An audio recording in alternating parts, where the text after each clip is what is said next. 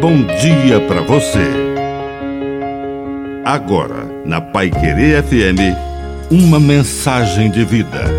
Na palavra do Padre Dirceu Reis. Mestres da coesão. É bonito ver pessoas que integram, reúnem, congregam, vivem para fazer da terra um mundo de irmãos. Certa ocasião, quando Jesus estava em Jerusalém, alguns gregos se aproximaram, curiosos, para saber quem era aquele mestre tão sábio, tão profundo, tão poderoso em obras e palavras. Mas havia um problema. Eles falavam grego e não entendiam a língua de Jesus, o aramaico.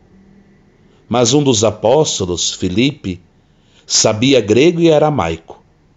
E ele procurou mais alguém, o apóstolo André.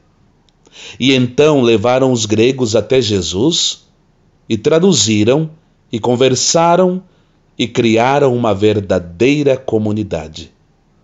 Benditos aqueles que criam comunhão. Que a bênção de Deus Todo-Poderoso desça sobre você, em nome do Pai, e do Filho, e do Espírito Santo. Amém. Um bom dia para você.